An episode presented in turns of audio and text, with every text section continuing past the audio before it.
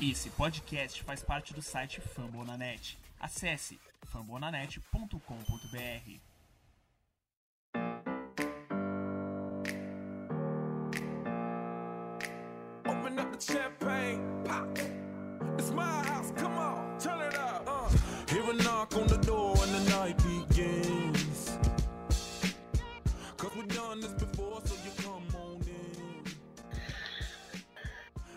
Fala galera, estamos de volta com mais um MVP, o seu Minnesota Vikings podcast de número 93. Estamos aí, ó, já na beirada. Daqui a pouco estamos gravando de número 100. Teremos atrações mais do que especiais. E para comentar nossa terceira, terceira, eu disse terceira derrota. É, vitória, ó, tá vendo? Tô desacostumado, tá vendo? Tô desacostumado com a sequência assim, sai derrota naturalmente. Mas dessa vez é para falar da terceira vitória do nosso Minnesota Vikings. Dessa vez batemos mais um rival, né? Terceira vitória seguida, terceira vitória contra um rival de divisão. Dessa vez batemos o Chicago Bears para comemorar, barra, analisar o que aconteceu na nossa primeira vitória no Monday Night em muitos anos.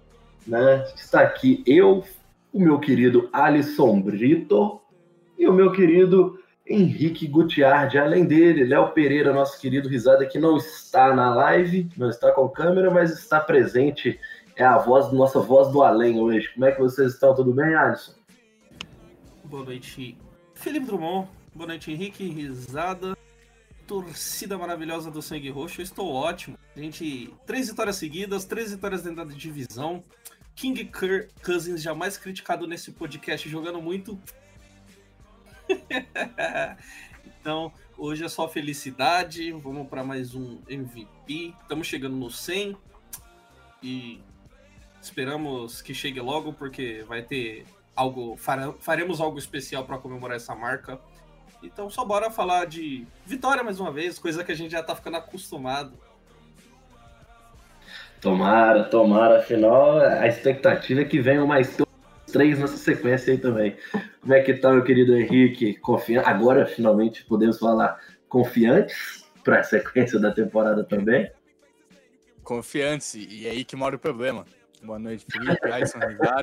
Boa noite quem tá no chat. Boa noite pro Craig também, que tá aqui no Discord. É, Cara, acho que ganhar o jogo, ganhar um jogo contra o Bears sempre é legal, rival de divisão, mas acho que foi especial por ser a primeira vitória do Cousins no jogo de segunda-feira e ele jogou bem. Né? É, acho que a gente teria que ser muito exigente pra pra achar algum erro dele, alguma jogada, que realmente foi mal, e foi uma grande partida do nosso camisa 8. Tá certo. E aí, meu querido voz do além, você, como é que você viu a partida de ontem? Gostou da parte do Dark Camus, é que ele saiu extremamente puto, batendo nos companheiros e comemorando a vitória, ainda com o tempo rolando, o tempo do jogo rolando? Felipe River de Minas Gerais. Tá tudo, tá tudo dois, meu parceiro. Fala aí, Rick, fala Alisson. Tá tudo dois. Nessa hora o Alisson deve estar colocando alguma música da hora de na apresentação, que da última tem oito. Mas tá tudo dois. Justin Jefferson, Jesus Negro e toca o barco. Tá certo. E antes da gente começar, né, aquele recadinho estratégico, né? Nosso podcast faz parte do site Fambonanet e você pode nos escutar nos principais agregadores de podcast. Spotify, Deezer, iTunes, em qualquer lugar. Afinal, ali na palma da sua mão, no seu smartphone, botou o fone no ouvido e toca o play, nos dá essa moral aí. E quem quiser também pode nos acompanhar, sempre que às terças-feiras, agora passamos para a Twitch, deixamos um pouquinho o YouTube de lado, mas voltamos aqui na Twitch para melhor proporcionar para vocês a gravação da nossa live com o nosso podcast. É, e antes também, né, da gente falar dessa partida, vamos para aquela tradicional passagem com o nosso Henrique trazer as notícias dos nossos insiders. Acredito que não tenha tanta coisa não, né? Afinal, tem menos de 24 horas que o jogo terminou, né, Henrique? É, não aconteceu muita coisa. É, acho que tem mais notícia provavelmente do Nick Foles do que o da gente, né? Eu vi que o, o Foles parece que não quebrou nada. Que é no time, mas foi uma lesão que parece ser séria, então é sempre legal falar.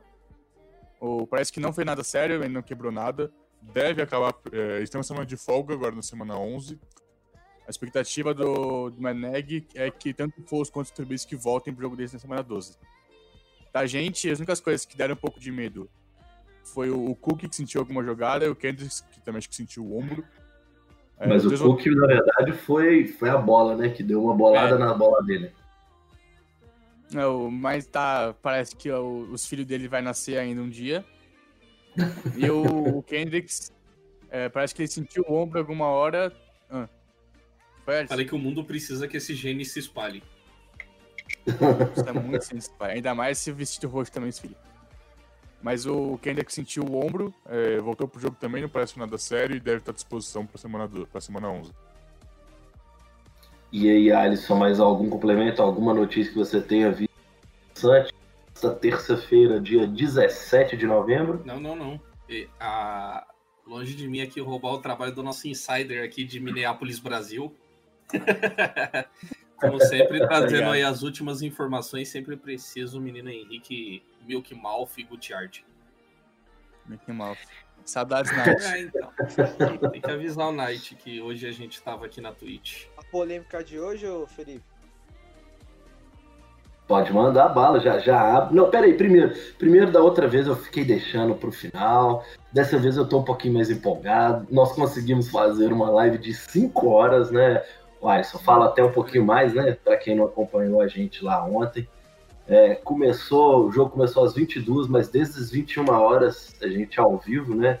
Vocês comandaram brilhantemente essa live pré-jogo, durante o jogo. E aí, no pós-jogo, eu até consegui participar com vocês, mas primeiramente, parabéns. E fala um pouquinho de como é que foi essa experiência aí pro pessoal. É, Senão o Henrique também É, tá aí, ah, é, porque eu, eu, você Henrique. caiu sua câmera Cara, foi. Cara, foi bem legal, mano. A gente fez uma live de 5 horas ontem.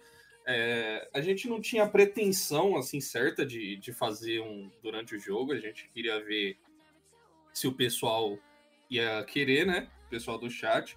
E como bastante gente colou, como a interação tava boa, a gente manteve. A gente ia fazer o tradicional pré-jogo. E aí a gente manteve durante o jogo, e quando acabou a gente estava empolgado e emendamos o pós-jogo. E deu 5 horas de live, teve muita interação, bastante gente viu a live. Foi muito da hora. E espero poder fazer novamente outras lives assim. Quem sabe aqui no, no sitezinho roxo agora, né? Tá certo. Então, né, sem mais delongas, Alisson! Toca o Galarro!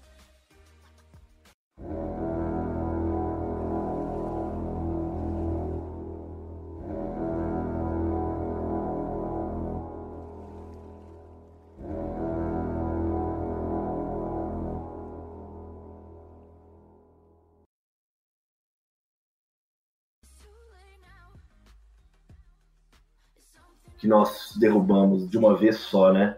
É, e aí, já passando pelo jogo, para a gente já começar essa resenha malemolente nossa, terminou vitória 19 a 13 para os Minnesota Vikings, um jogo extremamente com presença das duas defesas, né? Não tem nem como negar que foi uma, uma disputa não bonita, né? Os dois ataques sentiram muito, mas o nosso sentiu bem menos do que o dos Bears enfrentar uma grande defesa, né? É, tivemos um time que vinha brilhando na, no jogo corrido, mas que dessa vez foi parado. Só que, felizmente, a, a nossa OL, que apesar de não ter conseguido abrir espaço para o jogo corrido, conseguiu dar a proteção suficiente. Que Cousins fez um grande jogo. É, acho que passa um pouquinho também daquilo que eu tinha comentado no último podcast aqui também, que foi essa parte de depender do Kirk Cousins e ele entregar o que se espera. Ontem eu acho que ele entregou até um pouco mais do que era esperado. Então o jogo começou, primeira posse de bola, já fizemos sete pontos, conseguimos o, o primeiro touchdown da partida, que veio e sofremos um field goal, 7 a 3 no primeiro quarto, na sequência Chicago Bears com um novo field goal em um erro nosso, né, após a interceptação do Adam Thielen, eles conseguiram retornar até o campo de ataque, avançaram mais algumas jardas e antes do intervalo chutaram o field goal.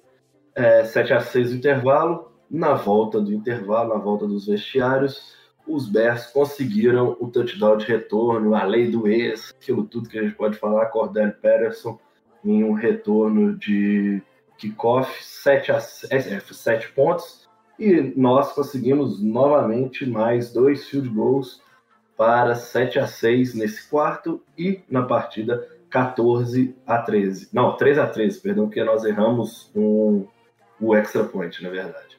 E no último quarto, o ataque funcionou novamente, e aí sim entramos na end zone, fizemos e erramos o, o extra point, como eu tinha falado anteriormente.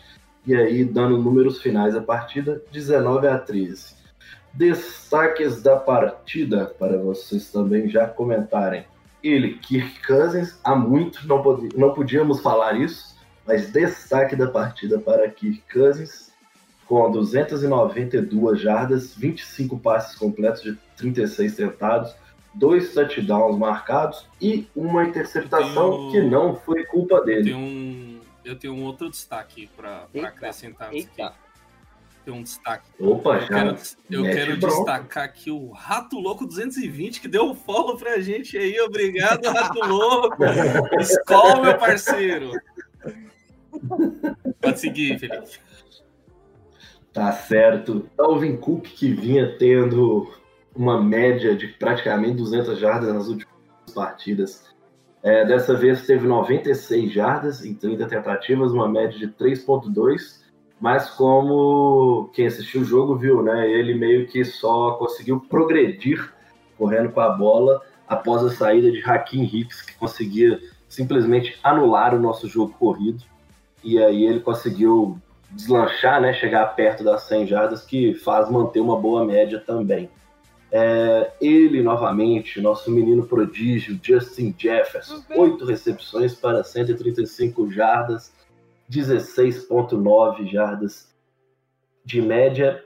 Adam Thielen, apesar das poucas jardas, apenas 43 recepções para touchdown. Mas não sei se vocês concordam comigo, um jogo que eu achei aquém para o Adam Thielen.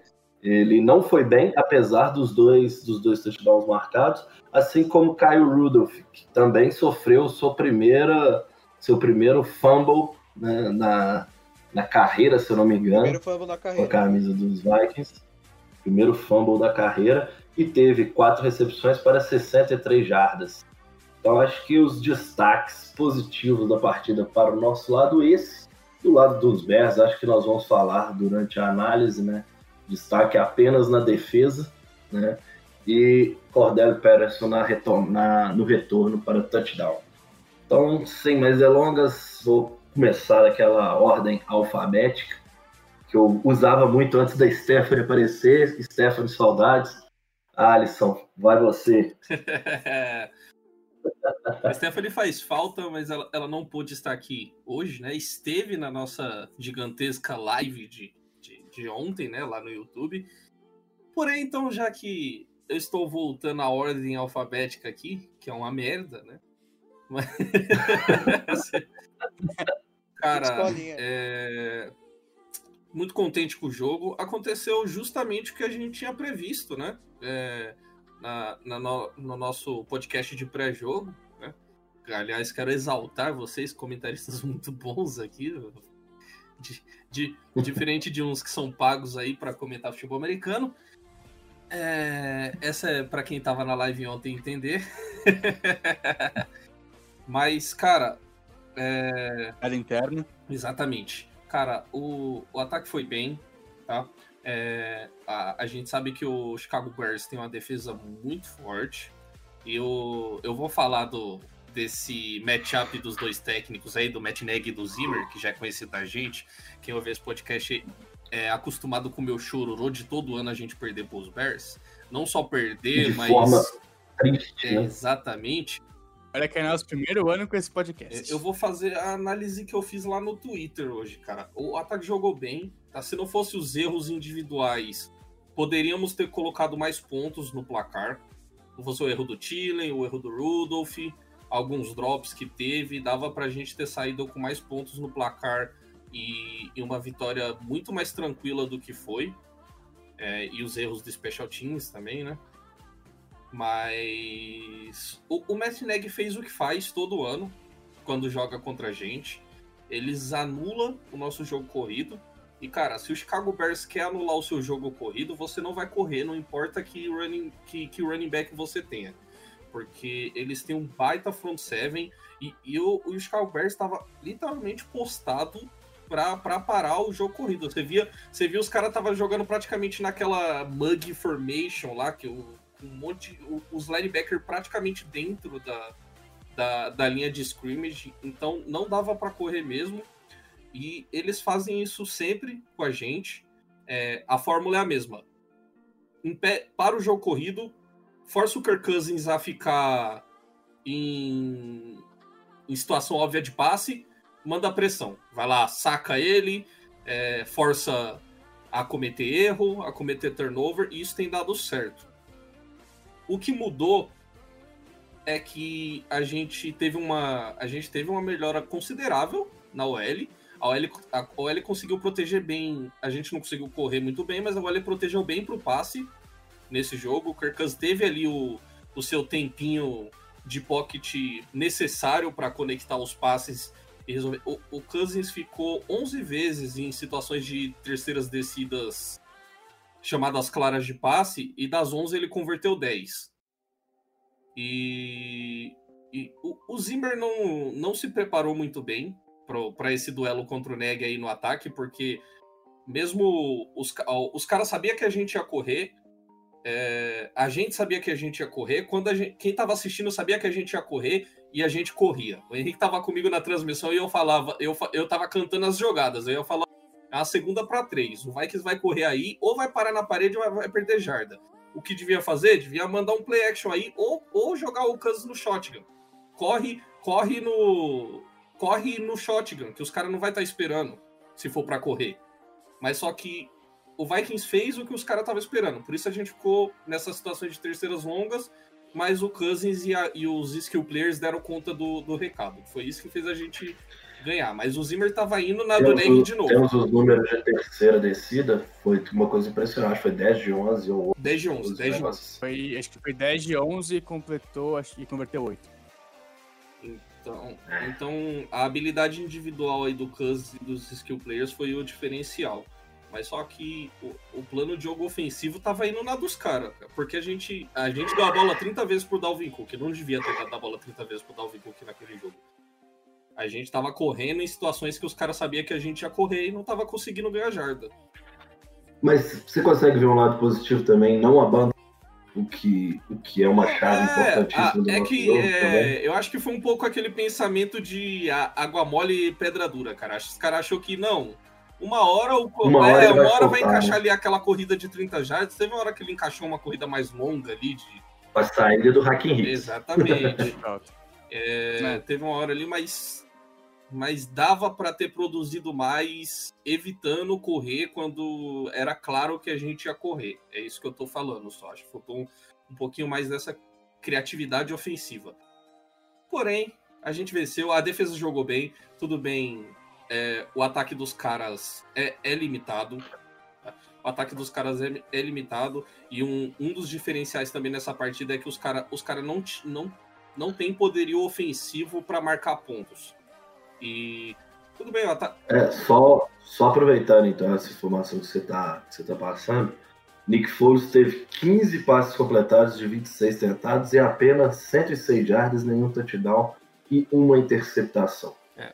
Basicamente, me o melhor recebedor deles, que é o Allen Robson, que não é segredo para ninguém, teve seis recepções para 43 jardas. Então, assim, para ver que mesmo nos momentos conseguiu conectar com o melhor recebedor deles, não tinha ganho de já. É, Teve uma média de 7.2. Não até. é um mérito gigante, tá? O ataque dos caras é ruim, tá? Os caras os cara não tem, não tem munição para gastar mesmo, o ataque dos caras é ruim.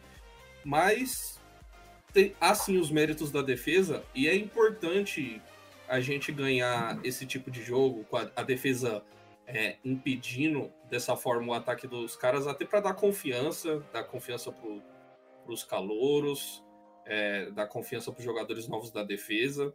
Mas a gente sabe que o ataque do Chicago Bears não é lá essas coisas, né? A gente sabe que, que falta muita, muita munição no tanque dos caras, né? Certo. É, Para o Henrique poder comentar também partida, um pouco da partida, queria saber de você se dá para a gente cravar que a nossa defesa ela é regular a partir de agora. Porque já são três jogos e a gente já tinha visto algum, em alguns jogos passados também alguns relances que fazia a gente pensar nessa progressão dessa defesa. E agora já são três jogos com a defesa atuando bem, né? Cara, eu acho que é difícil a gente falar que é uma defesa regular. É, obviamente, ela tá numa, numa crescente, que é uma boa, é uma boa indicação pro futuro, né? Pro ano que vem, pra depois. Mas acho que ainda não dá pra cravar que a gente tem uma defesa regular. É, e contra o Bears, como o Márcio falou, um ataque muito fraco, a gente conseguiu ver várias jogadas é, importantes no final do jogo em que os Bears erraram, não foi a gente que defendeu. Teve uma quarta descida, um passe acho que pro Anthony Miller, que quase foi TD. Uma quarta acho que pra oito, com dois safeties no, com o Harris e o Smith, o Smith no fundo, quase foi, quase foi TD. E se fosse, a gente ia perder o jogo, porque acho que tá faltando. Ah, acho que 3 minutos no relógio, 2 minutos no relógio. Então, acho que a gente tem uma defesa que, que tá dando aqueles sinais de, de promissora, que nem a gente falou, acho que o ano inteiro, mas ela ainda não tá na constância que a gente, que a gente precisa para afirmar que ela é uma boa defesa. Ela tem as peças, mas tá faltando ainda alguma coisa. Talvez seja uma peça um pouco mais veterana de corner, é, talvez a volta do, do Hunter do Pierce ano que vem possa elevar ela ao nível que a gente viu em 2017, 2016, mas ainda não, ainda não dá para afirmar que é uma defesa pelo menos regular. É só falar do jogo, é, destacar aqui o homem lindo, maravilhoso, do sorriso incrível, que é o Justin Jefferson, que passou, sei lá, que é um cargo dos anos 60. O maior número de recepções por um calor dos Vikings, primeiros nove jogos, com 38, o card é 35, e ele empatou o Randy Moss com quatro jogos para mais 100 jardas no ano de calor. Detalhe que ele tem mais sete jogos para jogar, então a gente pode bater muito essa marca. Ainda mais se a gente considerar que ele não jogou os primeiros dois jogos.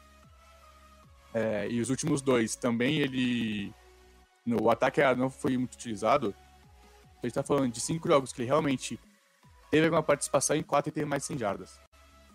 Então realmente a gente deu muita. A gente conseguiu achar um cara para substituir o Diggs no nível que o nível não caiu em nenhum momento.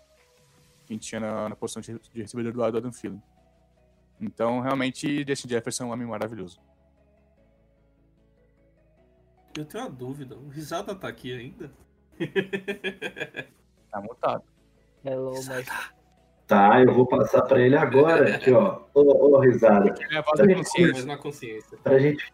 É, voz da consciência, voz do além, essas coisas tudo aí. Você, como você viu a atuação do time ontem? E aí, para você já abrir uma polêmica, e para você que é o homem das polêmicas, é, fala um pouquinho do nosso Special Teams também, e aí toca o pau. Vamos lá. É, o Alisson estava falando sobre a defesa e o Henrique também completou. E ressalvar que é mais um jogo com desfalques, né?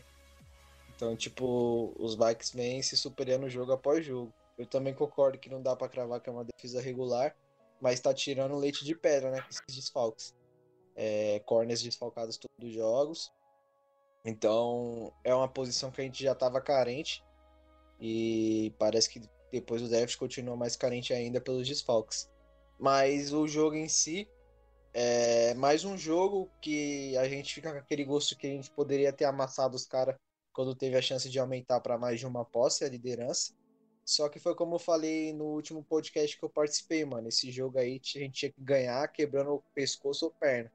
Então eu acho que os números do placar e os números foram apresentados em campo, pouco importa. Eu acho que o importante foi vencer, mesmo você jogando bem ou não. Eu acho que o importante é a gente ir lá em Chicago e ter ganhado por 6 a 0 tá ligado? Então, tipo, esse que foi mais importante para mim. Mas um, num contexto, no modo geral, eu gostei bastante do, do jogo aéreo dos Vikings nesse jogo, porque a corrida não estava entrando de jeito nenhum.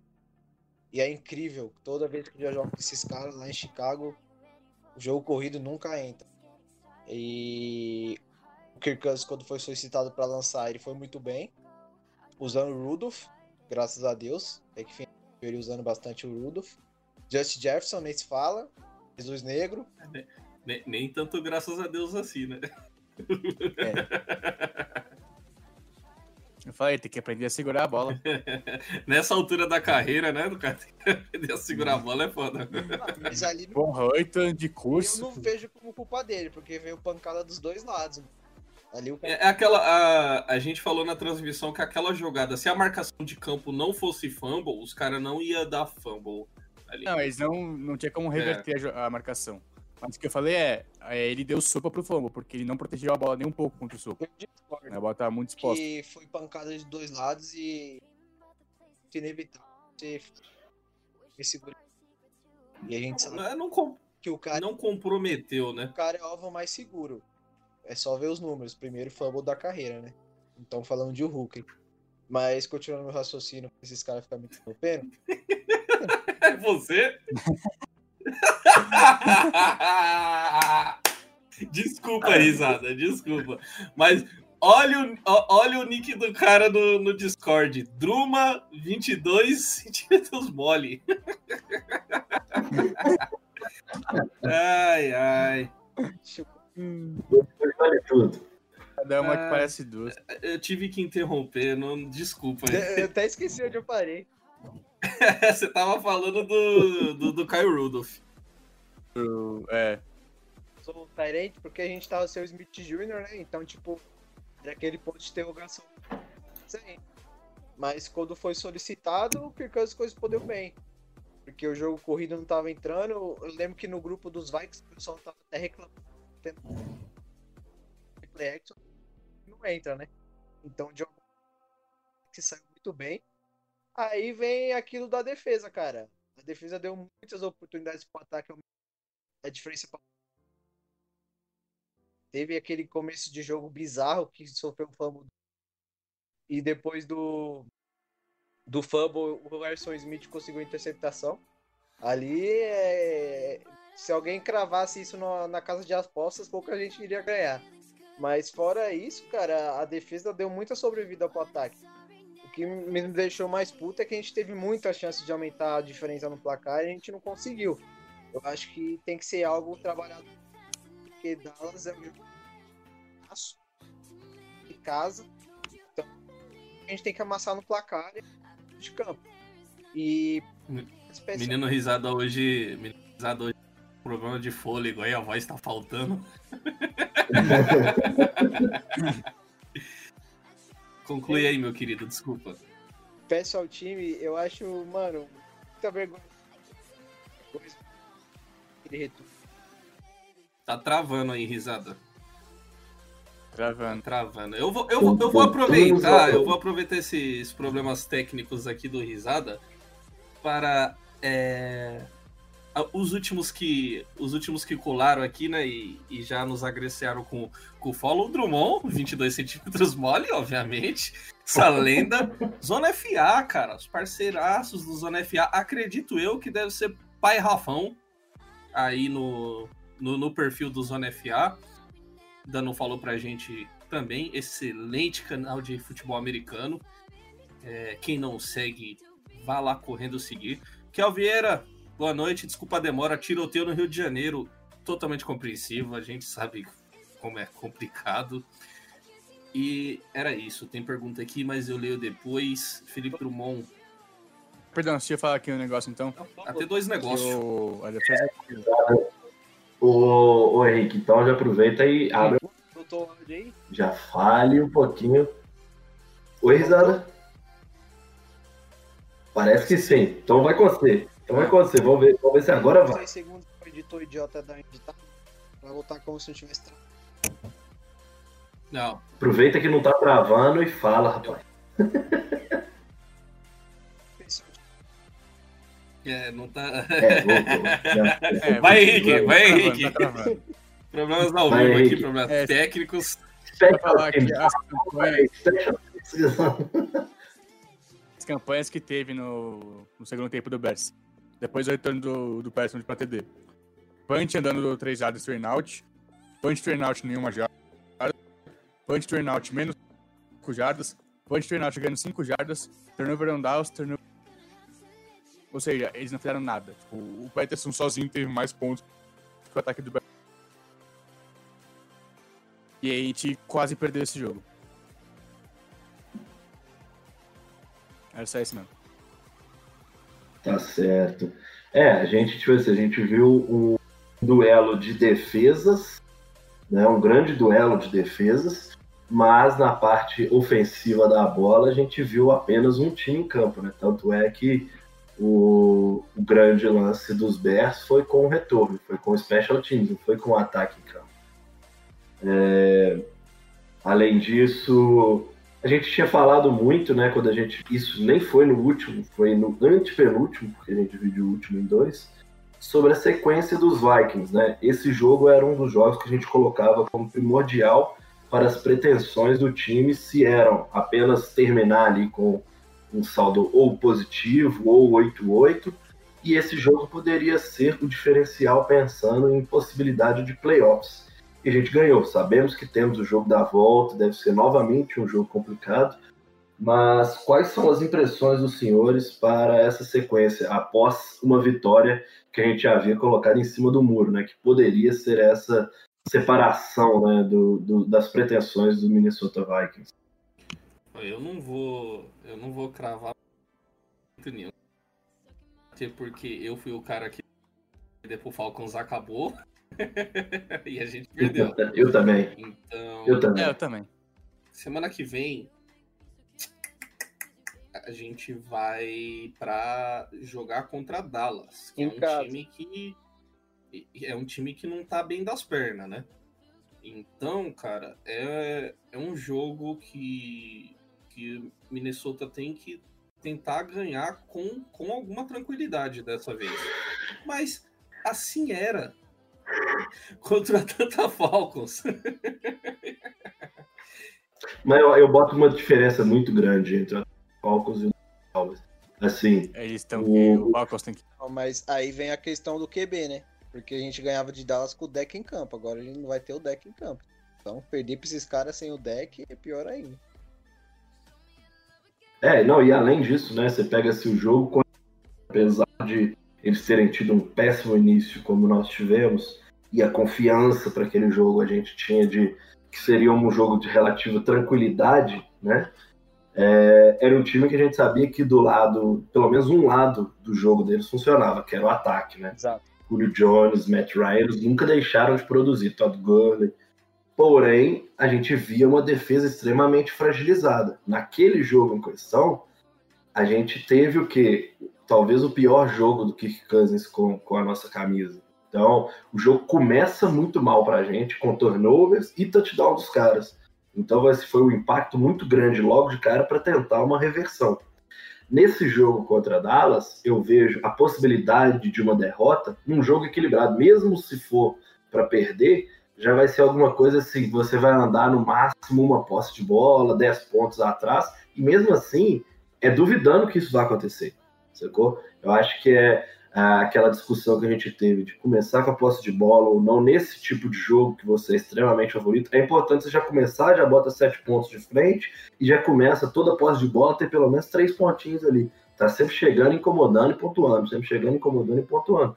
Porque a gente sabe que do lado de lá o ataque não vai ter condição de produzir para acompanhar isso. Então, Que pode falar, meu querido risada. Vamos ver se agora você Vamos consegue, se hein? agora vai. Vou nem respirar pra falar. Mas sim, eu tenho que ser. Tenho que acreditar em vitória porque eu tenho uma aposta fixa todo ano em Dallas e Vikings de 50 reais. Então, eu, eu creio o seguinte, cara. Eu acho que se a gente tá abdicando de sonhar playoffs futuramente, esse é o tipo de jogo que a gente tem que mostrar pra liga que, ó, a gente tem potencial no sentido de ataque pra estar brigando lá na frente. No sentido de ataque, tá? Eu acho que é um jogo pro Kirk Cousins bater tipo 40 jardas em um passe em play action longe lá pro Justin Jefferson, loucura, dedo no cu e gritaria, entendeu? É o tipo do jogo pro ataque mostrar pra NFL que, ó, não é só nome. Realmente, Justin Jefferson e Thielen e Dalvin Cook estão aí pra botar mais de 30 pontos no placar. É o tipo de jogo, eu acho que se espera que o ataque tenha uma produção acima de 450 jardas totais, né? Acho que a gente É, pode. é acho que, por mais que seja uma expectativa, a gente possa falar que isso dá azar criar essa expectativa, entre outras coisas, mas é o típico jogo que, que você É, talvez o que, o, o que a gente pôde ver no último final de semana com o Tampa Bay Buccaneers, um time que vinha de dois jogos ruins, uma vitória e uma derrota, mas dois jogos ruins contra Giants e Saints. E aí os caras chegaram simplesmente e, e, e destruíram os Panthers depois da saída do Ted Bridgewater. Né? Era um jogo que todo mundo esperava um certo equilíbrio e que, na verdade, no fim das contas, não teve esse equilíbrio, só teve durante parte É, do jogo. exato. Então eu boto, eu boto que a nossa produção de ataque nesse jogo tem que estar próxima do que nós fizemos contra os Lions. Eu acho que é um jogo até mais fácil do que o dos Lions, porque não tem aquela questão de rivalidade, mas é o jogo que você entra na partida sabendo que você é melhor tanto no ataque quanto na defesa e que você tem que mostrar isso para todo mundo. Exato. Então, eu jogo esse peso para os Vikings conseguir superar, né? É bater aquela produção que teve contra os Lions. É aquilo ali, conseguir manter daquela maneira que foi feita, uma vitória tranquila, uma vitória sem sustos, é, pontuando sempre que tinha posse de bola, e do outro lado da bola, se tomasse ponto, que tentasse tomar apenas três, né? também. Enquanto o ataque Kirk Cousins chega leve pra esse jogo, né? Vem vencendo o Monday Night Football, tá ligado? Eu acho que o ataque chega levíssimo, o Kirk Cousins mais leve ainda, sem pressão, sem nada, vindo de três vitórias seguidas, jogando em casa. Então, tipo, é aquele tipo de jogo que realmente a gente tem que provar o porquê da escolha do Just Jefferson na primeira rodada e a toda a magia que tá envolvendo o jogo corrido dos Vikings até agora. O Alisson, para te passar a bola, esse jogo Minnesota Vikings e Dallas Cowboys será disputado no US Banking Stadium, na nossa casa, domingo às 18 horas e 25 minutos. Esse é jogo da, da ESPN aqui pro Brasil, vocês Não sabem? sei, Não sei. Mas Sim, O quê? Sim. Eu, se eu não me engano, vai passar, né? Na transmissão. só, só pra o Alisson iniciar, falar do Ah, não sei que eles mudem o horário. É, é porque, na verdade. É, é porque, Não, só como. rapidinho. Pro Alisson puxar o especial time aí no deu pra falar. É, então, eu queria falar, eu queria falar disso e é que vocês já colocaram o carro do, do, do jogo dos Dallas Cowboys já na frente, aí eu queria puxar umas perguntas que tem aqui que ainda é sobre o jogo contra os Bears. Antes de já cair de, de cabeça no, no, no jogo da semana que vem, pode ser? Não, mas, mas a, gente pode, a gente pode fazer as perguntas também, porque a gente sempre meio que agarra É, então. essa passagem do jogo, como aconteceu ontem, nós não temos é, mai- maiores informações. A gente já segue agora, tipo assim, nos próximos cinco minutos, a gente vai matar esse jogo já. E aí a gente faz, já, já volta pro quadro de perguntas, mesmo voltando pro outro jogo, até porque vai estar muito É porque vivo, mesmo falando é de duas calma, a gente vai perguntas, estar é falando do duas jogo. perguntas que tem aqui sobre o jogo dos Bears, que aí é bom que a gente já responde, fala desse lá. Special Teams e já mata. Aqui, ó. É... Ah, vamos fazer special teams, não. Tanta coisa boa. Mó unidade de merda, vocês querem falar, a gente ganhou, mano. Tá, primeiro é do Lucien Curry aqui, que pergunta: o ataque dos Bears é parâmetro para medir se a defesa foi bem? Ah, eu vou naquele encontro que a gente falou na semana passada. A gente tem que jogar bem os jogos que a gente é muito favorito. A gente foi enfrentar os Lions na semana passada como jogamos bem, como favorito, ganhamos como favorito. Você vai enfrentar um ataque ruim, você tem que dominar aquele setor e não deixar, não dar sobras pro azar. E aí ontem o que a gente fez? Nós não corremos risco com o ataque dos caras em campo. Então é basicamente isso, não é que é parâmetro, mas se a gente tivesse tomado um touchdown, duas big plays, a gente tinha motivo para estar criticando essa defesa. E mesmo assim não teria Só sido um desastre de um ponto atuação. pra dar ênfase, porque a gente tem que começar a valorizar a nossa defesa. É a mesma defesa que foi contra a Seattle sem tomar ponto pro intervalo. Hum. A gente tem que começar a olhar com Não, e é, e é muito aquela coisa que a gente bateu na tecla. Estava 1-5. É uma defesa que na red zone ela é espetacular. exato. Assim, a- nós temos agora nove jogos de análise que na red zone é muito uma, bom. uma. Mas é uma situação defesa de que sofre apagão. Teve uma situação de jogo nesse jogo dos Bears que aconteceu isso exatamente, Felipe. O, o Bears conseguiu andar o campo inteiro, chegou na end zone, parou. Exatamente. E, e também para dar sequência desse, desses jogos, é, a gente vinha sofrendo o quê? Contra Titans, contra Seahawks, apagões, né? A nossa defesa sofria com cinco minutos, dois minutos, que ela simplesmente não conseguia fazer nada, tudo que tentavam contra a gente encaixava, e já são três jogos que isso não acontece. A gente não teve um apagão nos últimos três jogos. Mesmo que fosse de três jogadas sequenciais, nós não tivemos um apagão de três jogadas sequenciais. A gente pode ter sofrido um drive bom, bem feito aqui, outro ali, mas não foi aquela coisa de o momento do jogo está na mão dos caras completamente e agora a gente precisa virar isso. Não, a gente não teve isso nos últimos três jogos. Nós fomos contra os Packers dentro da casa dos caras e dominamos a, a trincheira. E aí, quando eles pontuavam, a gente respondia na sequência. E depois a nossa defesa se encaixa e eles param de conseguir andar no campo contra os Lions, um jogo de domínio, ao meu ver, dos dois lados da bola, mas não tão grande quanto ontem na defesa, mas ao mesmo tempo ainda assim um domínio com a defesa em campo e com o ataque toda hora pontuando. E ontem o ataque, apesar de ter produzido muito bem, não conseguiu anotar pontos, mas também um amplo domínio dos dois lados da bola. Concorda, Henrique? É, concordo. É, é aquele negócio, a gente sempre fala, que você falou, a gente reclamava que contra os adversários fracos a gente não conseguia dominar. A gente limitou o ataque do Bears seis pontos. E foram seis pontos que foram todos no segundo quarto. Segundo e um deles e um deles da interceptação. A gente já deixou eles em é, então. chute no retorno. Não, não mas a, a interceptação foi, foi depois, foi depois. Foi, foi, não, não, foi mas no, três... no, no campo de ataque. Tiveram que marchar bastante. Não, a interceptação foi no nosso campo de ataque, mas o Kalil Mack retorna no campo de defesa. E dali eles começam para.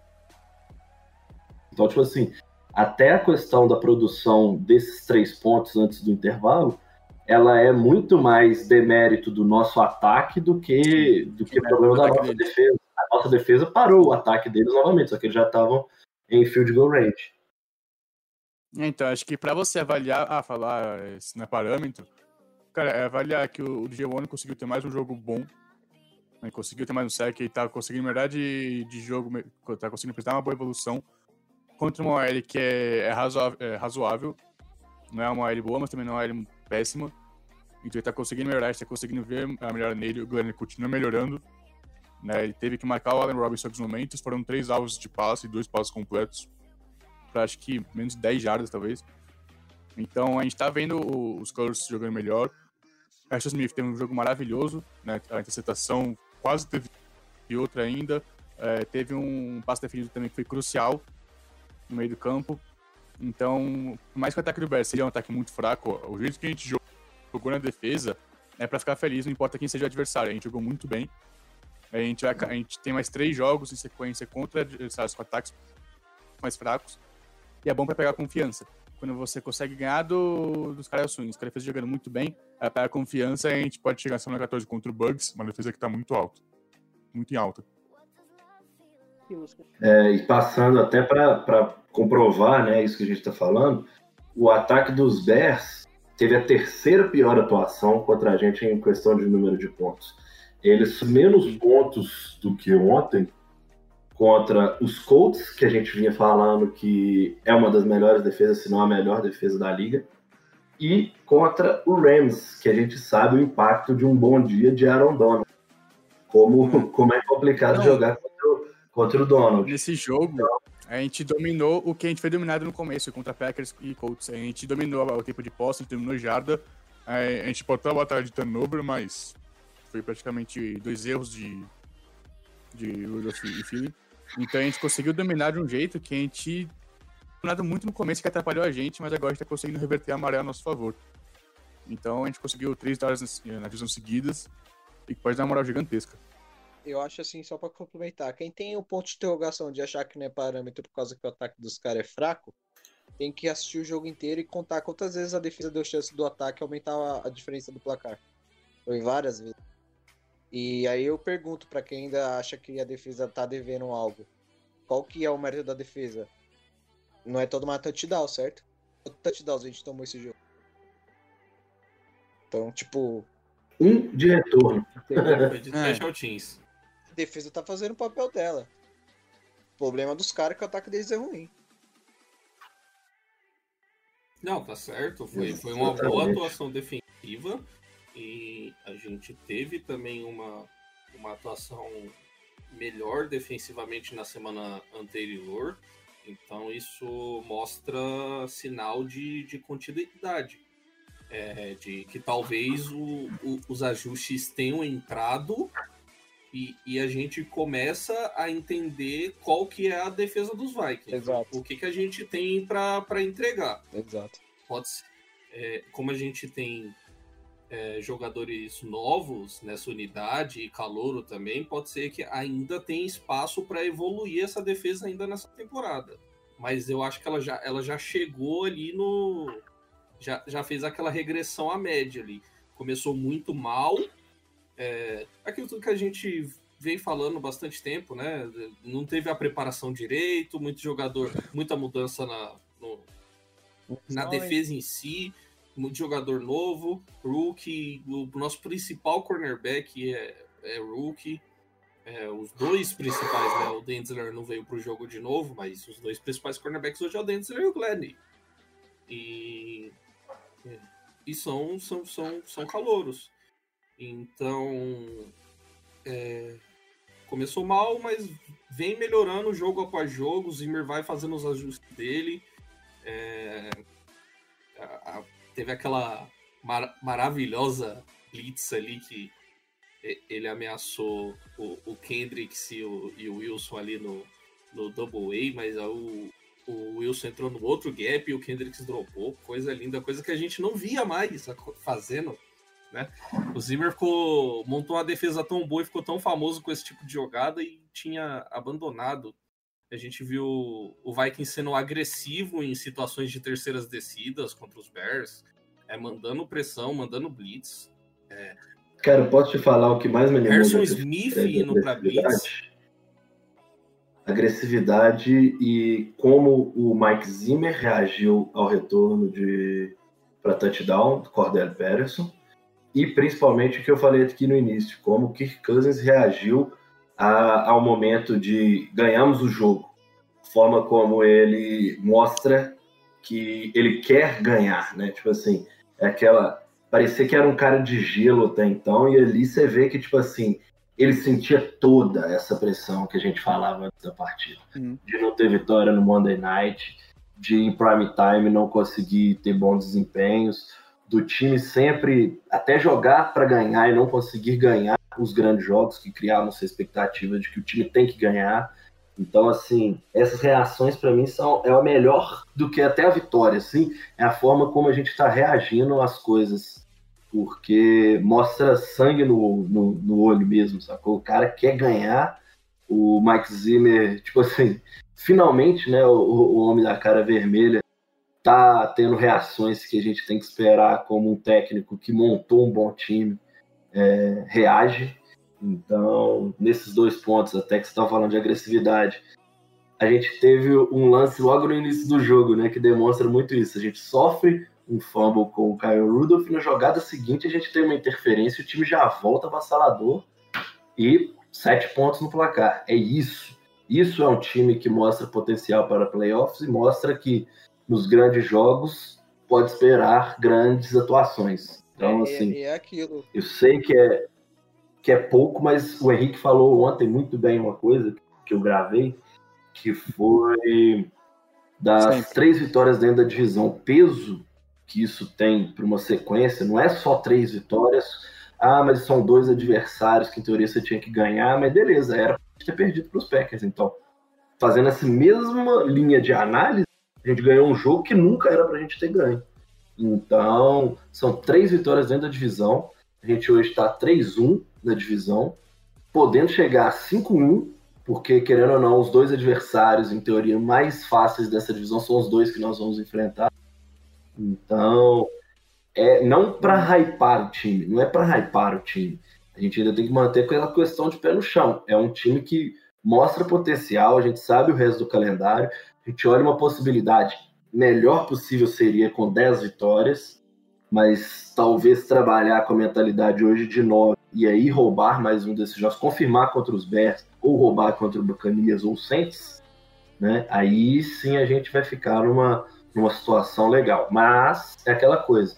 Se a gente está falando que nós ganhamos de quem a gente tinha que ganhar, eu vou dar uma notícia boa, então, né? A gente tem uma sequência de jogos que a gente vai pegar Cowboys, a gente vai pegar Panthers, a gente vai pegar Jaguars. Esses três jogos, nós, nós somos favoritos nos três. Então, Cara, mas eu vou falar um negócio aqui rapidinho. O jogo contra o Packers é não, muito mas eu não tô entrando nesse mérito. de... Não, não. É que de todos os times que a gente enfrentou, acho que desde a Bay, eu acho que provavelmente é um dos times mais bem treinados que a gente vai pegar. Sim, mas é um jogo que, em teoria, a gente tem menos Porque o técnico é novo, o time não é bom, eles estão sempre na disputa nos jogos. Sim, eles estão fazendo jogos duríssimos contra todo O mundo. Panthers sempre é um time que consegue disputar. Contra Chiefs, disputaram contra boa parte do jogo contra o Bucks. Então, cara, é um jogo muito perigoso pra gente. Porque a gente pode entrar falando, ah, a gente é favorito, e a gente pode tomar o nabo. Muito fácil a gente o pode tomar nabo. Sim. Eu não tô. É, eu não tô entrando nesse mérito que- de obrigação. Não, não, tá ligado. Só pra... Chega Não, o mais pra torcida mesmo. Três vitórias seguidas. Eu acho que é mais o hype que é criado fora de campo. Isso. Eu só falo assim, um time. E aí que tá. Se você é um time que almeja os. De, me desculpe os Panthers, por melhor que eles estejam atuando. Você tem que bater os Panthers. Sacou? Você não pode pensar nesse jogo, ah, eu talvez esse jogo eu perca. Porque se você vai pensar que você pode perder para os Panthers, meu amigo, a triste notícia é que você vai ter Buccaneers e Saints para enfrentar ainda. Então já, você já vai somar mais três derrotas. Nós estamos falando de 8-8 já de novo. Sacou? Então, assim, não é hypar que esse time vai para os playoffs. Mas o calendário que tinha ficado completamente desfavorável, aos poucos, está nos deixando olhar para ele com uma possibilidade de 9-7 já, ao meu ver. É, Uma essa- possibilidade de 9-7 hoje é essa real. segunda metade E a gente- do, do é um calendário tá é bem um melhor. cinco. Então, é um- a gente tem que olhar hoje para esses próximos três jogos. Se é para chegar em playoffs, são jogos que a gente tem que ganhar.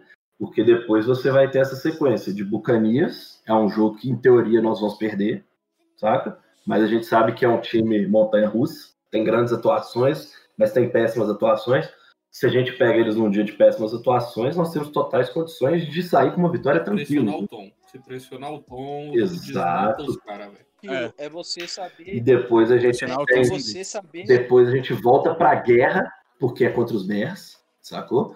E vamos contra os Saints. E a gente não sabe com qual quarterback que os Saints vão estar, a gente não sabe com, com como eles vão estar para uma classificação aos playoffs. Afinal, apesar de todo o favoritismo que a gente tem que botar pro Saints, com o Drew Brees principalmente, é um time que hoje está com. Deixa eu pegar só o número de vitórias aqui. 7-2. Então, é um time que vai entrar contra a gente como favorito, saca? É, independente do quarterback, a nossa Winston entre caca daqui para frente para chegar daqui a quatro jogos sem esse favoritismo, né? Mas é aquela coisa, a gente hoje tem um calendário que a gente caminha para uma campanha positiva. Ah, mas você vai, a gente vai para os playoffs? Pra, ao meu ver, ainda falta ganhar um jogo desse- desses dois que são muito complicados, ou três, vamos colocar os Panthers, que a gente tem que considerar que é um time que está fazendo jogo duro com todo mundo. Vai ter Ted Bridgewater, vai ter Christian McCaffrey, todo mundo. Pô, virou uma batalha. Não vai ter esses dois, extremamente obrigatório ganhar com facilidade. Não vai ter Ted Bridgewater, pô, de- beleza. É tentar travar o Christian McCaffrey para menos de 150 jardas totais. E aí você vai ter um jogo tranquilo. Caramba. Mas nós sabemos todas essas pendências. Nosso time hoje caminha para um 9-7. Pode chegar a um 10-6, como também pode regredir. E aí é o que a gente fala, pode perder qualquer um desses jogos. Se a gente tiver o dia que a gente teve contra o- o- os Falcons, aí me desculpa, eu só não consigo ver Cowboys.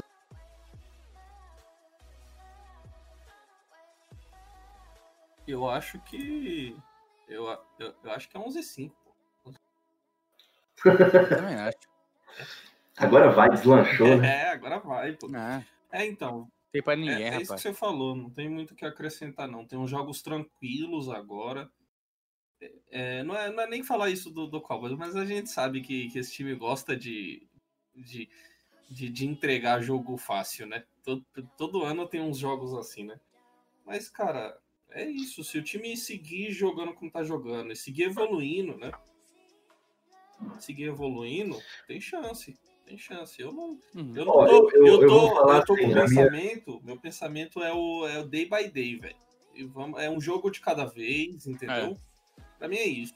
Cara, é vou negócio. ficar- Os playoffs pro Vikings começaram na semana 8. eu não, vou, não vou ficar aqui projetando nada, não. Tá? É tipo assim, vou. Pra mim, ó, ó, Cowboys. Agora é Cowboys, a gente vai vestir aquele uniforme lindo, entendeu? Pra jogar, jogar Ó, contra o Cowboys. Só, só complementando tudo isso que eu falei. Se a nossa defesa for regular, que é o que a gente agora pode esperar, uma regularidade, do, da forma que a gente está atuando, não é fazer partidas como a de ontem sempre, porque o de ontem para mim é da curva, sacou? Mas contra os Lions e contra os Packers já é uma, uma média boa para a gente ter para a sequência da competição. Se a gente tiver isso, nós vamos ter quatro vitórias. Nós vamos ter vitórias contra Cowboys, Jaguars, Bears e Lions.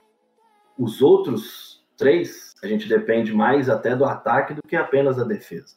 Mas nesses três jogos, a defesa bota a gente com todas as chances de ganhar, se ela atuar. E a gente ficar no 50 com 50 com o Packers foi importante também, né? Acho que é tipo assim, eu vou usar, É. eu vou usar a teoria que de escalão de relembrar meus vários tempos de torcida. Que toda, todo escalão tem, a torci, tem as torcidas do escalão A, B e C. Se você é a torcida do escalão B, você não vai mexer com uma torcida do escalão A. Então os Vikings vai ter essa sequência de Jaguars, Panthers, nós tem que ir com a mentalidade que nós tem que amassar os caras. Porque quando nós vai chegar com os Buccaneers e os Saints, nós não pode chegar com os caras com o rabo entre as pernas. Vindo de uma derrota contra tem. É, eu vou falar ainda mais o risada. Seu. É, são jogos que você tem que entrar para amassar e sem a confiança que uma hype proporciona. Exato. Você sabe que você vai entrar como favorito, mas com medo que uma derrota te tire a possibilidade de playoffs. É, porque. Então, assim, é cuidado redobrado, né? Porque, tipo assim, Não, é o que eu falei agora. O playoff pra gente já começou. Começou contra o Packers. Porque a gente não pode mais perder. Se a gente quiser playoff, a gente não pode perder. exato. É o que a gente falou, a gente pode até perder o jogo, É, mas a gente não pode escolher quando perder. Então a gente tem que postergar essa derrota o máximo é mano, possível, ou não 200% deixar todo jogo. Cara, Exatamente. eu, Perder pro Saints semana eu 16. tô. Eu tô. Não, perder pra ninguém. Ao meu ver, é isso mesmo, é É, perder então. pra ninguém. Ah, Só que caso tem aconteça, que seja lá na frente. Exato, veio do que eu falei. Porque a gente chega contra os Buccaneers e Saints sem favorito, independentemente do que a gente vai jogar nos próximos jogos. Então quer dizer, veio da, da teoria que eu tava dizendo. Se você é uma torcida B e você bate de frente com uma torcida A, a torcida A tá ciente que você é melhor que a, que a dela. Ela vai vir com a mentalidade de te quebrar no pau e poucas ideias.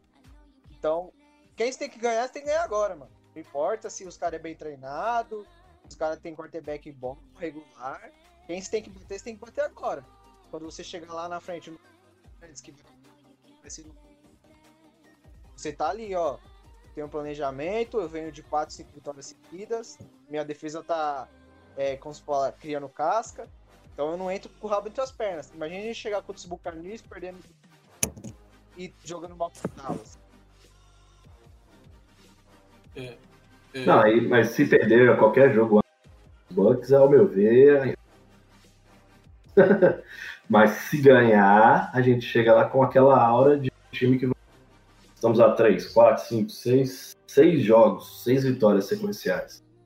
Então também vai ter aquela, aquela questão de ah, esse time só, só começou mal, depois engrenou. Mas é aquela coisa, o Alisson foi, deu um segredo, cara. Assim, é um time que a gente sabe que a gente tem mais oito jogos, não, mais sete jogos, mais sete jogos, e a gente necessita de seis vitórias. Então, é pensar dia a dia, sabendo que uma derrota, a gente já vira o time que vai ser perfeccionismo, né? A gente vai precisar de 100% de aproveitamento. Então, meu amigo, é não perder, Felipe. é não e- perder mesmo. E falar, mano, cara, eu acho que essa é uma das temporadas que eu tô mais tranquilo, velho. Eu fico nervoso na hora dos jogos. É isso. Mas depois, cara, é.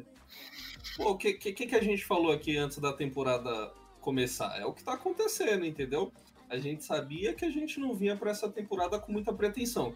Claro, se acontecer, se, se, se continuar do jeito que tá se desenhando, se acontecer da gente conseguir uma vaguinha de wildcard, a gente vai, vai torcer pro, é pra, pra ganhar, certo? Mas a expectativa já não era essa. tá? A gente sabia que o time tinha potencial, que poderia ir aos playoffs, Exato. mas que não era um, mas não era um ano que a gente vinha tão forte, inclusive, principalmente por causa da defesa. É, é, eu esperava mais do ataque no começo da temporada, né? Não começou Mas negligenciaram o Justin Jefferson? como eu esperava, não começou como eu esperava, mas, mas é. melhorou. E, e é isso, cara. É, é, é a gente sabia que desenvolver, era o ano da reconstrução. é desenvolver os calouros. O Justin Jefferson tá jogando muita bola. O, o, o Glenn tá melhorando. O, Lindo. Ezra Cleveland. o Erza Lindo. Cleveland, DJ Uno, tá, Gostoso. Tá, tá melhorando. Cara, E você não então, precisa é- nem chegar no Hulk. no- Nos caras. eu não sei por que, que o James Lynch não joga. Eu gostaria muito de saber por que, que o James Lynch não joga. A gente tem um É, exemplo de. de veterano. Dye jogou melhor esse jogo. Fala, risada. É, Fala, Esse risada. tá Vamos ver se agora esse microfone seu ajuda Não, não, deixa eu só concluir, pô. Deixa eu Não, só, concluir. é, é rápido. É, então termina. Então termina. O, o Alisson falou dos calouros, a gente perdeu o bar e o Wilson tá jogando muito bem também. Hum. Exatamente. Tá, mas o Wilson tá jogando muito bem, mas o Wilson tá na tender, né? O, o, o Wilson. Não, é que assim, o Wilson, vou falar, acho que não tá jogando muito bem. Ele tá tendo aquele ano de sorte dele, porque a bola tá procurando ele. Mas você vê, ele tá contra o passe, geralmente ele tá tendo alguns erros, contra o ele tá bem. No passe ele tá tendo alguns erros, mas ele tá, ele tá tendo sorte de ficar no lugar certo na hora certa. E conseguir interceptar, conseguir recuperar um fumble. É, mas é um jogador que eu queria não- manter, cara. É, mas vai depender do salário também, né? Eu preferia manter o Wilson a manter o Barber. Eu também. Que eu acho que vai ser bem mais barato, inclusive. Então. Então vamos ver aí, vamos ver aí como é que vai ser. Mas aí o cara também tá. Vai ter uma temporada milagrosa aí, aí a gente inventa de pagar muito dinheiro. A gente É, então, o meu pode. medo é que seja que nem o ano passado do É, Harris. mas a gente, Que é aquele ano acima da curva, a gente acaba é, dando mas a gente não pôs dinheiro no. Harris. É, mas. É, mas, a gente colocou a tag mas de até 11 agora milhões. Não, Até tudo agora, bem, as mas foi que é, para jogar para jogar essa temporada. A gente não ia a gente não ia fazer nada com esses 11 milhões mas- aí no banco. Essa temporada fora da curva dele até agora não tá fazendo efeito em pesar e contrato, não. Eu tô vendo muito frio a situação dele aqui nos Vikings. Cara, então, eu tô falando no caso de, de ele continuar jogando muito bem e querer um contrato grande, entendeu? E é, é isso que eu tô falando. É, tem que ver o que vai fazer com o Bar. Eu, eu não, não sei se a gente tá podendo pôr essa grana. Ó, já tem o Bar, já tem o Kendricks. é, então a gente não tá podendo pôr mais dinheiro em linebacker, não, cara. Tem, tem outra, outros setores do time que. que Ah, vem gente renovação precisa- grande por aí também, né? que a gente precisa reforçar, exatamente. Então, É. O Anil tá no último ano de calor no ano que vem, o Smith também no último ano de contrato. Então é, é- Thielen também está acabando daqui a, a, pouco. a- a re- a renovação com o Harrison Smith não vai ser grande por causa da idade, velho.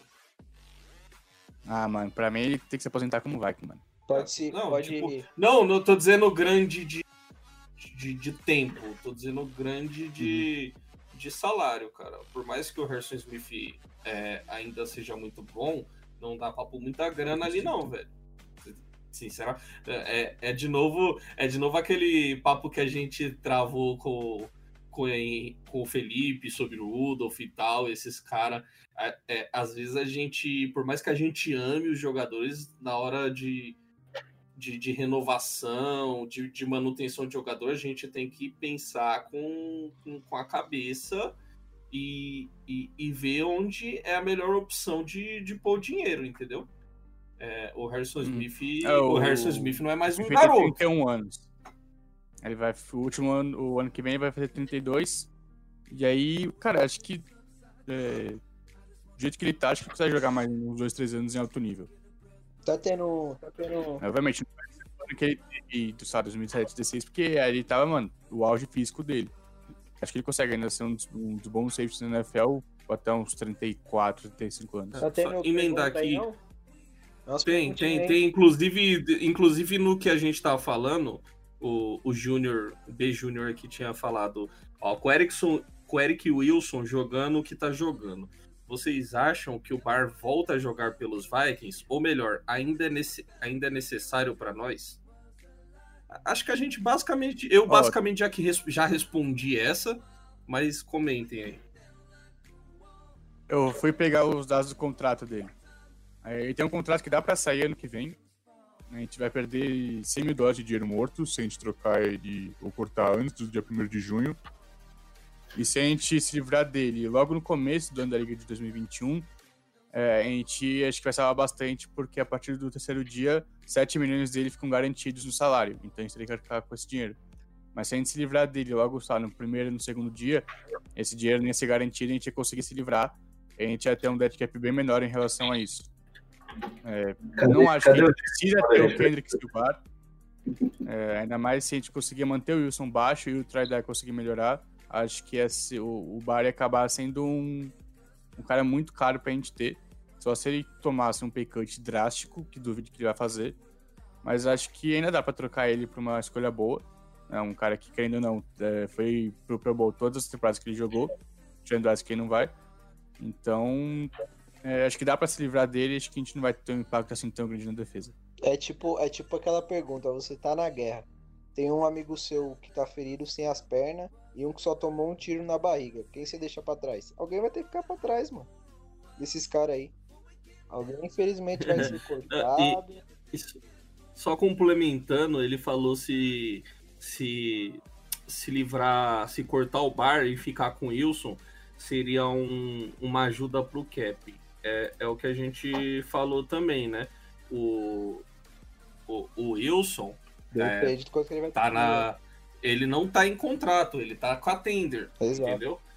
Ele tá, ele tá com a tender e aí o, o Vikings tem que dar um contrato novo pra ele, entendeu? Então, se ele pedir o mesmo que o Bar tá ganhando, não vai ser ajuda nenhuma pro, pro Cap. É.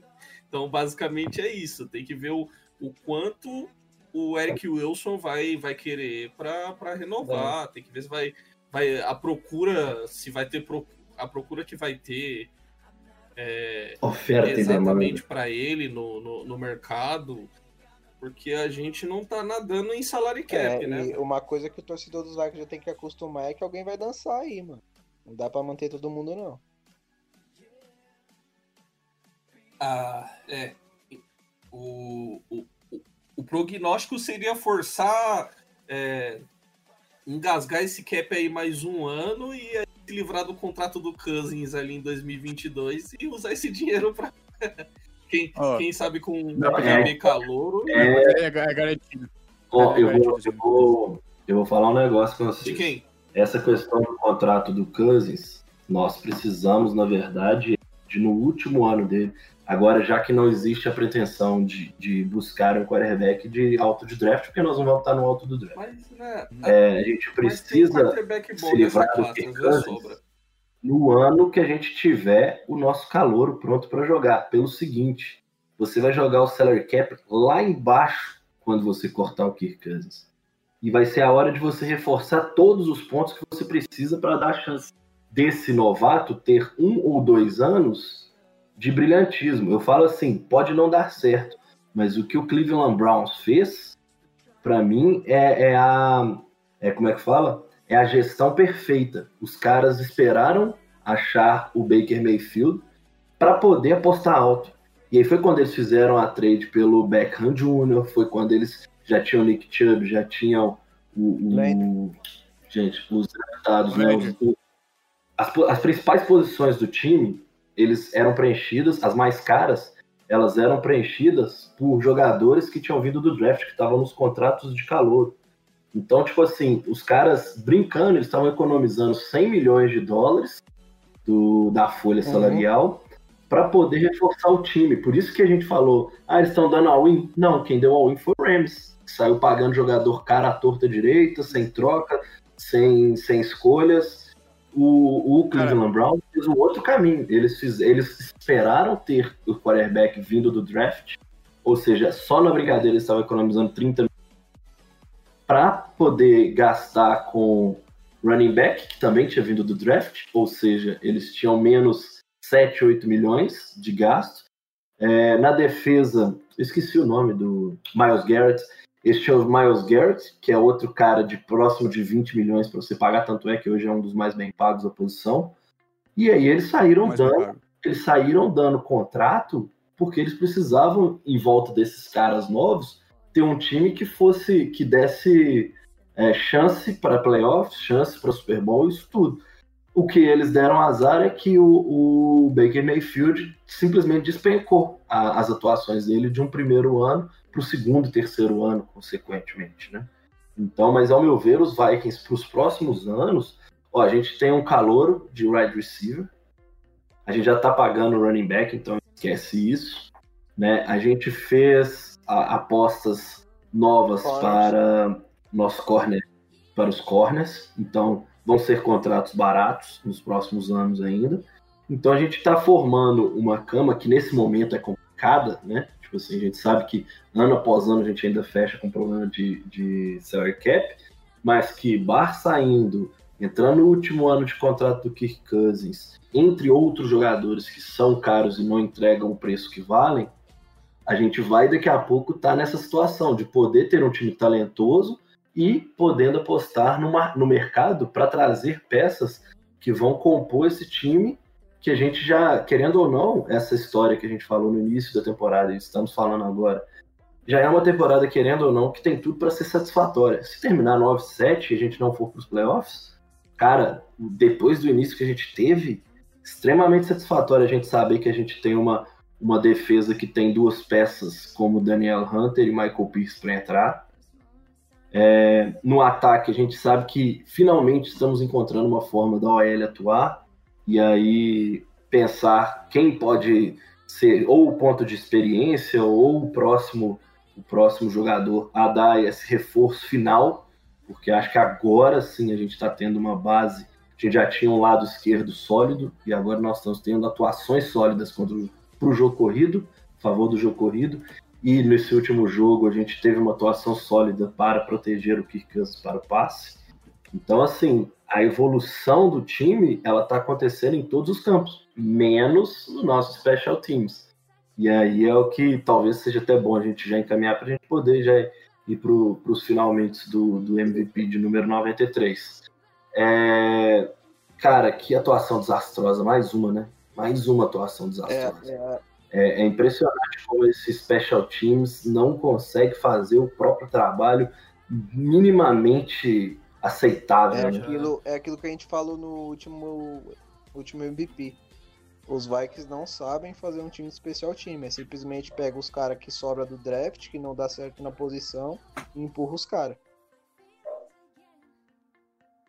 Eu volto a falar, é bizarro você ter um rol que não é 40 ah, mas as coisas estão mudando. Cara, isso é básico. Ainda mais no nosso caso, que temos um retardado, que é o nosso quarterback, para não ter concorrência mesmo na posição. Então você tem que usar o cara para alguma coisa. Uso ele ali de, de. Não é possível que o cara não consegue segurar uma bola e girar o, o, as cordinhas para frente para o cara não chutar ela. Tipo, se a função dele é essa. E aí, em, em jogadas como a de ontem, acontece o erro do long snapper, você tem um cara que sabe passar a bola, sacou? para tentar fazer alguma coisa. É bizarro as atuações que, que nossos special teams vem tendo nos últimos jogos, não. Tipo assim, nessa temporada, temporada como um todo, né? Não dá nem Você vai além, você busca até do jogo dos 49ers lá, né? É... Não, assustador. E assim, Special Teams pode não ter tanta importância, cara. Mas Special Teams ontem custou pra gente pelo menos 10 pontos. 7 a favor dos caras e mais 3. Você não tem que botar muita fé, mas aí não pode te dar dor de cabeça. Exatamente. Não, é igual falando, faz, faz a eliminação apenas dos erros. Ontem, a gente teria um field goal a favor e tira 7 pontos dos caras. O jogo foi 19 a 3, teria sido 26 a 6. Sacou? o domínio que a gente teve em números seria para um placar como esse. Só que o Special ah, Teams colocou os Bears em demais, mano. Você, você viu o Paulo Antunes falando que, que, que, os Vikings estavam devolvendo a bola pra não mandar pro. Esqueci o nome dele lá, o. Que fez o retorno ontem. É, Sério? o Kicker não tava jogando a bola perto dele, isso é vergonhoso. Cara, é, é, tipo assim, são coisas básicas. Eu falo assim, tem uma comparação de, de cornerbacks que eu fazia muito quando o Richard Sherman estava no auge lá em Seattle, todos os quarterbacks evitavam o lado do, do, do Richard Sherman. Quando você tem um grande retornador, você tem que evitar chutar a bola na mão daquele cara. Porque você sabe que é problema. Você sabe. Ah, mas não é, é a cada 10 vezes que ele encosta na bola que ele consegue uma, um retorno para touchdown. Tudo bem. Você vai arriscar que a décima vez seja contra você. Que tipo, não tem motivo para você arriscar um negócio que você pode. É, Não, contra o cara assim, você tem que chutar a bola fora dentro de zone, cara. e, e Mete a força que você tem na teve perna. até o Zimmer comendo o rabo lá do Maluf lá o na sideline, ficou puto. Não, é, é Hum. que nem a gente tava puto com ele também. Cara, Nossa, não, a gente xingou, vai ter mano. que trocar de coordenador. Mas nem forçando o fumble depois mereceu um aplauso. Nem forçando o fumble depois. Não, o pior é que não forçou fumble, cara. Foi o cara do basketball. Não foi um É, bom exato. trabalho nosso. Foi um péssimo trabalho deles. É, é, até que teve, teve um. É, teve outro. Não lembro contra quem foi, teve um fumble forçado também. Boone, Foi contra o Mike. Boone. Que foi do Boone, né? Do- Que o. Dan Senna recuperou. É, que o Christian recuperou. É, Uhum. o, per- o contrato do Bar acaba no fim da temporada, não tem mais um ano, né? Mas dá pra. Mas, Não. Não. Na 2023. ah, Mas foi já tá cinco fora dos anos o contrato dele? Foi Cinco anos. anos. Assim, em 2019, o contrato é de cinco temporadas. A questão, a questão é que quanto mais próximo do fim, menos o dinheiro investido tem. Sim. Então, cada vez mais Segundo- fica próximo do fim, mais fácil. Segundo Henrique, dá pra sair Menos do contrato de boa, né? né? Dá pra sair. A gente vai perder, tipo, 100 mil dólares de dinheiro morto. Se for descontar o que salvaria. Então, é um contrato suave. Assim, se for pensar também, a gente tá apertado no cap, ano que vem o cap deve diminuir. Mas pra 2022 o cap deve ter um aumento pra voltar e passar, acho que 220 milhões. Porque os contratos de TV acabam depois do ano que vem, então vão renovar. Aí já tem notícia que a, que a SPN vai, vai tentar dar muito dinheiro pra conseguir o direito de Sunday Night. Você quer a, a, CB a CBS tentando melhorar também os pacotes. A Fox dando 2 bilhões de dólares para manter os pacotes. Então você vai voltar a ter um boom muito grande no que a liga ganha. E voltar também a ter torcida que vai aumentar ainda mais o lucro. E o cap é é ligado diretamente ao lucro da NFL. Isso, Então a gente e deve só um ter um detalhe, cap vocês muito sabem, alto em 2023. vocês sabem que o contrato da ESPN com a liga, de qualquer maneira, eles praticamente têm uma garantia de... Tipo, é uma possessão, na verdade, de acordo com os direitos de transmissão, porque em contrato eles podem dar o mesmo valor que as outras oferecem, mais um dólar. É, Então, tipo assim, é um dos detalhes mais legais de contrato que a ESPN isso aí é fez bem com a NFL. inevitável, porque até a NBA já mexeu no salário cap pra essa temporada já. Uhum. Né, então, eles estipularam um limite, não um piso, de 175 175 milhões para ano que vem.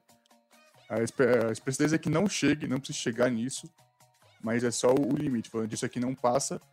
Né, eles fizeram esse acordo com a Associação de Jogadores, porque eles queriam, os jogadores, eles queriam, acho que, é, esticar o, o dano por, os 10 anos do contrato de contrato trabalhista. Os donos queriam não, a gente quer todo o o prejuízo agora para depois conseguir voltar a ter lucro normal. Eles conseguiram ganhar essa batalha. Interessante. Alisson, mais alguma pergunta? Desmuta! Ah. acho que não, cara. Acho que não. A gente fa... Acho que a gente respondeu. Torcida. É, Deixa eu ver. Não, não, não. Não tem mais pergunta. Tem mais pergunta aí? Alguém aí? Alguém que tá com Tá online ativo aí? Tem, tem mais alguma dúvida ativas. acessa nada antes que a gente encerre? E você? Você aí de casa, que está ouvindo isso no Spotify, no Deezer, no iTunes, Viramos linha direta. tem uma pergunta para mandar pra gente? É, você não pode mandar porque a gente, a gente não vai ouvir, então venha nos e mande sua pergunta. Você viu? Esse aqui Já, já fala às vezes, já fala vezes. já O falo, arroba, já o- falo com, com, com o ouvinte do futuro. Tá A certo. comunicação tá foda, tá tendo chamada até de, de vídeo no Instagram agora. Pois é. Né, Vocês viram isso? Vocês viram lá o story do Instagram? Que, que bonito. O risada, fa- o risada fazendo a chamada pro jogo. De capacetinho e tudo. Coisa linda. Pois É, é. não, é. Eu... Já veio Ah. montado. Perfeito, Felipe Drummond. Acho que a gente pode encerrar. E mais um trabalho concluído. Tá certo. Então vamos lá, né? Este foi mais um podcast. O seu MVP, dessa vez o de número 93. Como falamos no início, estamos aí pertinho do 100. Quem ainda não nos segue nas nossas redes, no Twitter, arroba VikingsPod, SkullVikingsBR, arroba os padrinhos FA, pode seguir, pode mandar sugestão, fala com a gente, pede para entrar aí nos grupos do WhatsApp, nosso Minnesota Vikings BR, nosso Skull Vikings.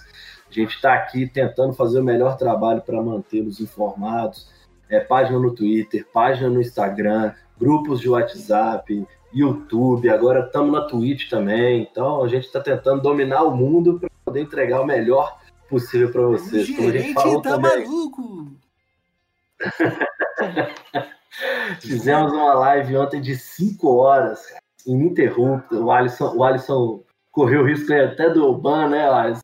Mostrando É, eu Jogo. mostrei a imagem do jogo, me notificaram lá. A- abri, abri hoje lá o, o canal do YouTube, aí tava lá, reivindicação de direitos autorais. Aí, ah, pronto.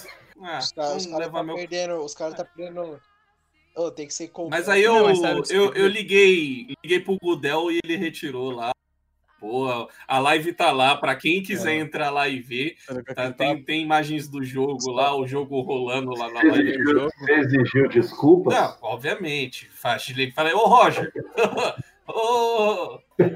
Ah, pelo amor de Deus, Qual né? foi, Direitos patrão? autorais, pra cima de mim. Ah, pelo amor de Deus, né? Esses, Ah, esses é. caras. Esses caras estão correndo risco de perder namoradas por causa de conteúdo. Então, por favor, gente.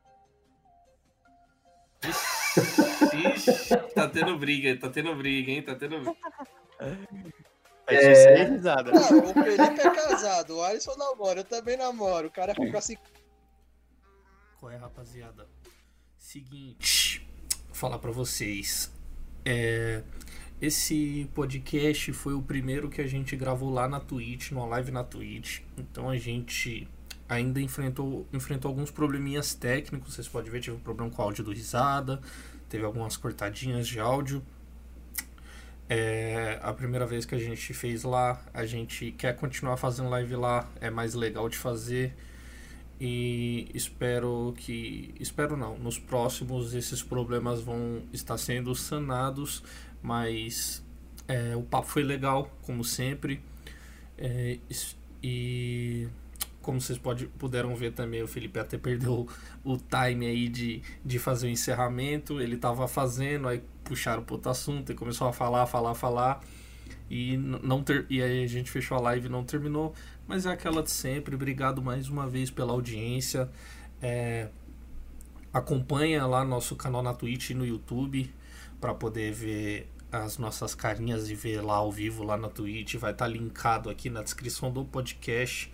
Ou é só você procurar Skull Vikings, não Vikings, Skull Vikings Brasil, tudo junto, lá no Twitch. E segue a gente lá dessa força que a gente tá pretendendo fazer mais lives lá.